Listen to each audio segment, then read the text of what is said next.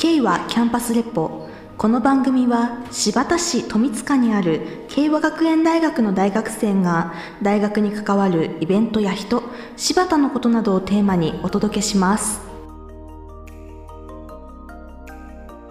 K はキャンパスレポは実践するリベラルアーツ慶和学園大学の提供でお送りします。皆さんこんばんは。この番組は慶和学園大学から大学のことや柴田、新潟のことを伝える30分番組です。今日の進行は国際文化学科4年の神田里美と国際文化学科3年の宮地遥です。どうぞよろしくお願いします今回は柴田寺町の大人の音楽ルームという話題ですが神田さん大人になるにつれて聴く音楽が変わってきたという経験ありますか？うんそれがですね、はい、中学時代からずっと椎名林檎が好きで、はいはいはい、今でもずっと聴き続けてて、はい、聴く音楽が変わるっていうのだとまあスタンダードにそれが好きなのとプラスアルファでその時期その時期で、うん、えっ、と中高だったらボーカロイドだとか、アニメ音楽だとか、で今だと k p o p だとかはいはいアイドルとか。そうですね。そ,、うん、そんなぐらいでまあ特に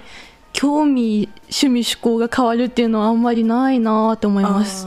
というわけで今日は新田市内の寺町通りに大人の音楽ルームという秘密基地のような拠点を作られた小日田克彦さんにおいでいただきました。どうぞよろしくお願いします。はいよろしくお願いします今回の企画は昨年の夏に授業での取材課題で神田さんが小日田さんに取材に伺ったのがきっかけなのですがこの神田さんの記事に基づいて私宮地から小日田さんのプロフィールをご紹介させていただきます。小日田克彦さんは長岡市のご出身で大学卒業後広告代理店の営業として大手化粧品会社の広告制作を担当されてその後独立。広告戦略の立案とクライアントとのコミュニケーション業界経験と音楽知識の深さを武器にフリーランスでブランディングや広告制作をされています。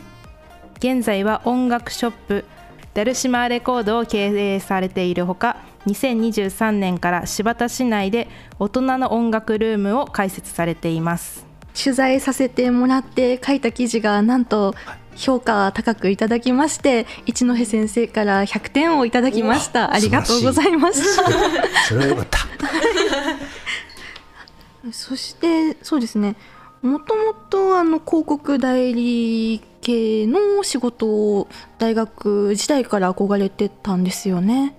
うんとね、ちょっと微妙に違うんですけど、本当は制作をやりたかったんですよ、アルバイトみたいな感じで、ちょっと制作のお手伝いをしていたんですけど、えー、それをやってるうちに、あそれよりは、えー、っとそもそも全体のものを見た方がいいなと思って、はい、えー、どっちかっていうと、プロデューサー志向になったんですよね。それで、まあ、いきなりプロデューサーっていうのはできないんで、で制作会社の営業の仕事を探していたのが学生時代の割と4年目くらいの時かな、そんな感じです。だから急にそのそこから就職探しても大変じゃないですか。あ確かにだからちょっと、ね、ちょちょっとずれ他とはちょっと入社がずれてるっていう感じ、ね、新卒すぐの入社ではなく、うん、いいところが見つかってからなんですね、うん、あのー、まあ、僕が行ってた学校もまあ特殊なんですけどやっぱ制作系の学校なので、はい、あんまり営業職って求人ないんですよ。少ないのね、はい、たまたま僕その時に要は制作を知っているあの営業をやりたい子っていうちょっと特殊なあの求人があって、はい、それ学校に話していたので、はい、来たよって連絡があって、えー、そこで受験というか受けたですね。うん。それはもともと音楽だとか広告だとかが好きで？うんとねちょっとここ話が難しいんですけど、はい、とある人の話を聞いたのがきっかけなんですけど、はい、えー、オーケストラだ、うん、と作曲家なんだな今は。はい、でもともと楽器をやってる人で、えーとまあ、最初にバイオリンをやって、えー、目立たないから嫌だから、えー、とシンバルをやって、うん、その後にティンパニーをやってって最終的に、えー、指揮者にあ指揮者を目指して、うん、その後作曲家になるっていう人の講演を聞いたことがあったね、中学生ぐらいの時に、はい、で何が一番その方が、えー、悲しいと思ったかっていうと、うん、最終的にどんなに練習しても作曲者がが側がその現場に来たらこう直してっていう一言で全てのものが壊されちゃう。変わっちゃうっていう経験をしてやっぱりちゃんと作曲っていうところが一番偉いんだっていうことを聞いちゃったのが実はずっと根底にあって、で制作やってるとあのクライアントが突然来てこここうしてよああしてよって言われると全部ひっくり返るじゃない、はい、それがちょっとすごく本当に切なくて、うん、あのあじゃあやるんだったら僕はプロデューあスポンサーにはなれないけど、うん、営業になると全部コントロールできるかもしれないなって思ったから営業職を選んだ。が最初ですね。そうだったんですね。音楽知識の豊富さが仕事につながっていったという点もあったんですよね。それはですね、えー、学生時代にレコードショップでアルバイトをしていたのが経験で、はい、その時のえーと、面接担当がむちゃくちゃ音楽が好きな人だったんですよ。それで 面接の間中ほぼ音楽の話しかしませんでした。それで取ってもらいました。そういうこともあるかもね。大人の音楽ルームは寺町たまり駅横の寺町日和の2階に開設されたとのことなのですがまずどういった経緯で寺町日和が作られることになったのでしょうか？えっと、2年くらい前に、えっと、代表者の伊藤さんっていう方が、えー、お寺がとっても大好きであってあの詳しい方であのエリアで何かできることがないかなって探してる時にたまたま空き家を見つけて、はい、えー、持ち主を探してお借りするのがきっかけだったみたいです。もともと空き家の場所あそうですね。はい。主に何を2階では、えーと、音楽大人の音楽ルームということなんですけど主に何をされている場所なんですか？うんとっても何を何屋さんっていうのを説明ができづらいんですけど、はい、えーと、イベントスペースとして開放したりとか、えー、何かの展示をするとか、えー、ワークショップみたいなものをやったりとかそれぞれのメンバーが、まあ、今10人くらいいるんですけど、それぞれがやりたいことを、えー、決めてその期間それをやるっていうことを自由にやらやれる場になっている。っていう形なんですよね、だから何屋さんっていうのはちょっと難しい。表現としては難しいかもしれない。まあ言ってしまえば何でもできるっちゃできるし、うんうん、そうですね。提案次第ってこと、ね。はいはい、提案次第。だから皆さんもお借りしたいとかって言えばあのどんどん使ってもらって構わないという場所でもありますよ。あ2階にあの音楽ルーム大人の音楽ルームが入ったってことなんですけどもその他にもどんどん増えていくらしいですね。そうですねあのと寺田博さんのコレクターがいらっしゃってそこで寺田博、えー、まミュージアムを今作ろうっていう動きもあるしせっかく昭和っぽいスペースなんで、うん、ちょっと昭和的なものを販売したりとかちょっとなんかそういうことをやろうと思っている方もいらっしゃるし、うん、うん、ちょっとさまざまなものが多分4月くらいからか、うん、うん、からえー、でき始めてくると思います。うんうんうん、今後も楽しみな感じですね。本当になんかかっこいいですよね。なんか憧れます。自自由にある意味なんかやってるのが。まあ、いいきっと、まあね、ラジオで顔わかんないと思うけど大体お父さんとかお母さんくらいの世代な人が、はい、えー、ちょっと頑張ってるっていう意味ではちょっと面白いかもしれないですね。うん、いいですね、うん。さてここで1曲お届けします。ピンク・フロイド「マネー」1973年に発売されたアルバム「ザ・ダーク・サイド・オブ・ザ・ムーン」からシングルカットされた6分22秒の非常に長い曲です。人とのお金の関わりを歌ったユニークな歌詞です。英語でのアルバムタイトルは「ザ・ダーク・サイド・オブ・ザ・ムーン」ですが日本語タイトルの「狂気」というのもよく知られていて全世界で5000万枚以上売れた名盤中の名盤だそうです。2023年には50周年の記念アルバムもリリースされています。小田さんこちらの曲ご紹介いただいてもいいですか？そうですね、まあ、この曲というよりもそもそもアルバムが全体がコンセプトアルバムになっていて、はい、えー、人の人生とか一生のことを実は歌っている流れなんですね。だから最初は本当に心臓の音から始まって誕生とかあとそれこそ、えー、今紹介するマネーとかお金があったらこういうことができるだろうってことを歌っていたりとか人生とか世の中のことには、えっと、裏と表があるっていうことを歌っていたりそれが結局ダークサイド・オブ・ザ・ムーンっていうことなんだけれど、まあ、そういうふうになっているので、えー、まあだから当時としてはすごく珍しい形の誰にでもまあある種共感できるけど、えー、歌詞はすごく哲学的なものなので多分受けているしいまだにやっぱり聴かれているってそういうアルバム、まあ、その中で一番ヒットしたの、まあ、シングルになったのが、えー、この「マネー」っていう曲になりますね。それでは聴いてみましょう。ピンク・フロイド「マネー」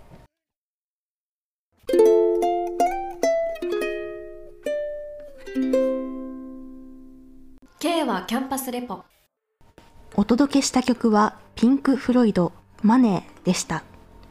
さて今日の K はキャンパスレポは柴田市内寺町通りに大人の音楽ルームという拠点を作られた小飛田勝彦さんにおいでいただきお話を伺っています。後半もどうぞよろしくお願いします、はい。はい、よろしくお願いします。前半では寺町日和が作られた経緯を聞いたんですが、えっと、その中に大人の音楽ルームが入ったのは作られてから約1年半後なんですよね。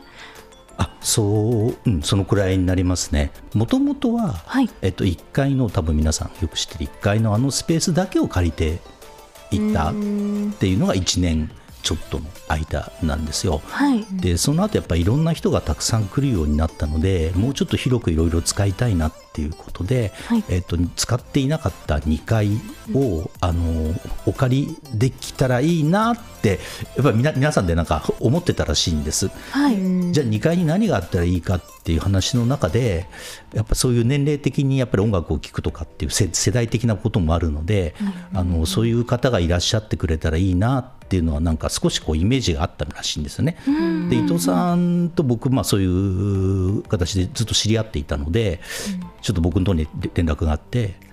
あの2階にちょっと素敵なスペースがあるから、はい、ここちょっと音楽聴けるような場所にできないかなって相談されたのが最初です。そうだったんですね。確かに大人の音楽ルームのあのレトロな内装はあの、うん、ぴったりだと思います。あの小飛田さんのあのスペースに、はい、そうそうですよね、うん、その期待は多分裏切ってないと 超えてきたと思います、はい、そして音楽ルームには小飛田さんの所蔵の約7000枚のアナログレコードを聴いてみることができるんですよね。そうですね。実際にその数が、はい、あるわけじゃない。ほとんどが、まあ、家にあるんだけれど、はい、えっと、リクエストしてもらったりこういうものが聞きたいって言われれば持っていればあじゃあ用意しておくねっていうふうにできるのでそれは聞くことは可能です。えー、学生時代から集められてたんですか？うん、そうですね。一時期ちょっとやめてた時期もあったけどでも結局やっぱりそうなっちゃいましたね。うん。どういう系統の曲が集まってるんですか？えー、っとね個人的にやっぱすごく好きなジャンルってあって、はい、それはそれでちゃちゃんときちんと購入するんですけど、えー、いわゆるその、まあ、みんなにあの聞いてもらいたいっていうこともあるので割と一般的なものもたくさんあるっていう感じかな。あんまり何か特定なジャンルっていうことではないです。ああのこの間お邪魔した時に聞かせてもらったあの夏の日に聞かせてもらった「あの思い出はモノクロム」あれがもうすごく なんだエモくって忘れられないんですよ。今の時期におすすめの曲はありますか？いやこううん、いやまああのちょっと考えれば、はい、冬でもいいかでもあるし、まあ、今の曲はそれこそ大滝栄一さんの、まあ、超名曲だけど、はい、えー、そのアルバムの一番最後の「レイクサイドシティ」っていうのは、うん、えー、冬の歌だから、それはそれで素敵だと思いますよ、こういう感じでリクエストされるんですね。そうそうそう。すると ああじゃあ分かったと。じゃあ去年2年前に出た、えー、50えー、っとあれ40周年かのボックスセットのやつが一番いい音なんで、うん、それ持っていくよって言ったりとか、えー、ちょっとマニアックな話になりますけど、はいはい、えー、っと12インチの、まあ、いわゆる30センチ1曲しか入ってないシングル版とか特別にあったりするので、うん、そっちの方が圧倒的に音質がいいので、うん、じゃあそれ用意するねとか。まあ、そういうふうになるなるよねやっぱりねそれをね。せっかく聞くんだったらいい音で聞いてほしいもんね、はい、同じ曲でも何枚もレコードを持ってらっしゃるんですよ。はいはいはいはい。いやすごいですよね、うん、多分今の私たちの世代はそんなにその何回も同じ曲を買うっていう習慣がない人が多い気がするんですけど、うん、あのねそれ何枚も同じって言うんだけどこういうこと言うと多分また変態だよなって 話になっちゃうんだけど、はい、あのね違うんだよな。あ同じが？違う。違う。あと人によってはちょっとだけ変えてるとか。うん。ああのなんだろうね。ドラムの音とかがもうちょっと左に触れてるとか、はい、右に触れてるとか、えー、もうちょっとレベルが高いとか、うん、そういうのはちゃんとそれぞれに実はちゃんと作ってるって意味があるので、はい、ただただ同じものをプレスすればいいやっていう人は実はあんまりいなかったりします。うん。だから作り手側にも聞く側もこだわりを持って聞くのがレコードなんですね。はい。そうですね。でもこうやって聞いてくれる人がいるから、はい、その作る側もちょっと変えてみたいな。ほんのごく一部のマニアのためだけにやってることもいっぱいある。気が付いたみたいな言われることあるいやいいですね。そこがあれですね。あの気づきがいのあるというか。はい。そもそもあの私たちのような学生の学生だと今の学生だとレコードを聴いたことがない人も多いだろうし、うんうん、そのレコードの聴き方を知らない人人が多いと思うんですよ。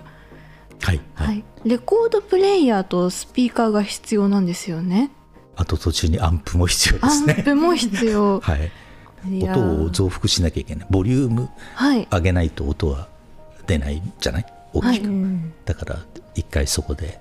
変換しないと。うんだからそのものが揃ってる環境がもう限られてますよね私たちが普段行ってる場所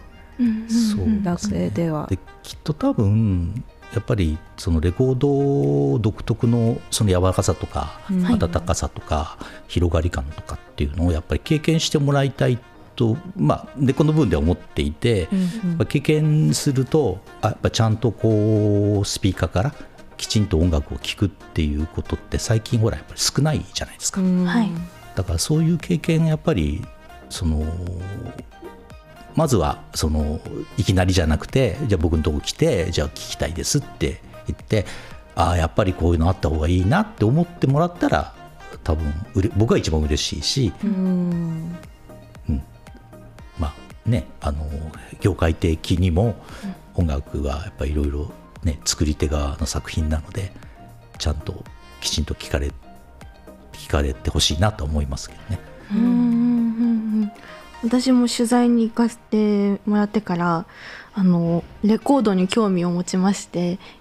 どうやって聴いたらいいんだろうとかレコードプレイヤーどこのがいいかなとかどのレコードを私は聴きたいんだろうかとかいろいろ調べるようになりました。ぜひぜひ あのそういうそういう意味ではネタはいくらでもあるので いつでもどうぞっていう感じです。はいではあの大人の音楽ルームで神田さんみたいに音楽を聴いてみたいという人はどのように申し込んだら良いのでしょうか。またイベントなど計画されていたらお伺いしたいのですが。えっと今は、えっと、場所があるので、えー、特にイベントというふうには決めてないんですね、うんうん、なので、えーと、週末、まあ、土日は基本的にはその寺町日和にいるようにしているので、えーと、来週行きたいとか、えーと、いついつだったらいらっしゃいますかっていう連絡をもらえれば、えー、僕の特にあの予定が取れれば、えー、来ていただければいつでも、えー、聞くことは可能なんで、まあ、Facebook もしやられてるんだったら、うんうん、えー、とそこにあの、D ね、あの DM もらえばいいし、はい、X だと, えーと、新潟名盤解放連盟っていうサイトがあるので そこは僕とつながるのでそこでメッセージもらっても大丈夫です。新潟名盤解放連盟、はい、はい、えーと、迷う番と書くやつ。迷う番、えー、迷う番はい。それでは改めてあの私たちのようなアナログでの音楽を聴くことにあまり身近に感じていない若い世代に対してアナログレコードの楽しみ方魅力について教えていただけますか？うん難しい うん、とにかく、えー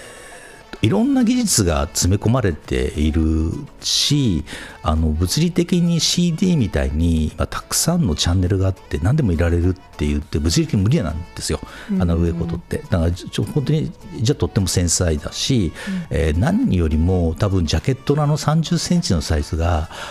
美しいじゃないですか。はい、あれがやっぱアナログの一番多分一番の魅力かなと思いますね。うんさて今日の慶和キャンパスレポは新発田市内の寺町通りに大人の音楽ルームという秘密基地のような拠点を作られた小飛田克彦さんにおいでいただきました。どうもありがとうございました。ありがとうございました、はい、ありがとうございました。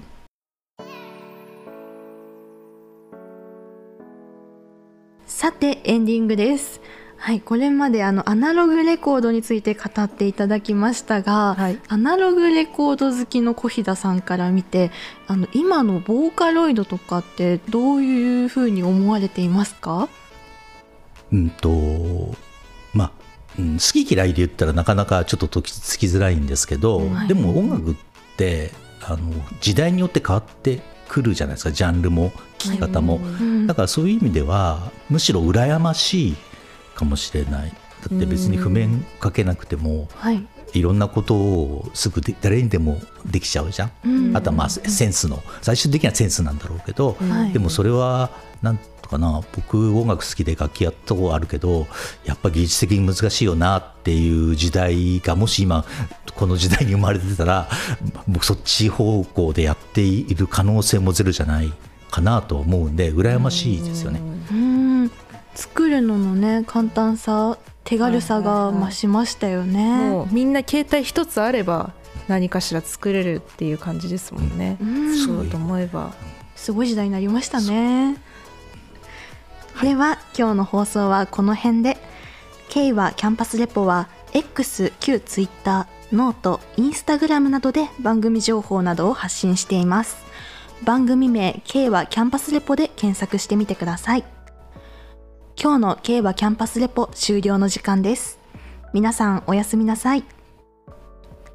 敬和キャンパスレポは実践するリベラルアーツ、敬和学園大学の提供でお送りしました。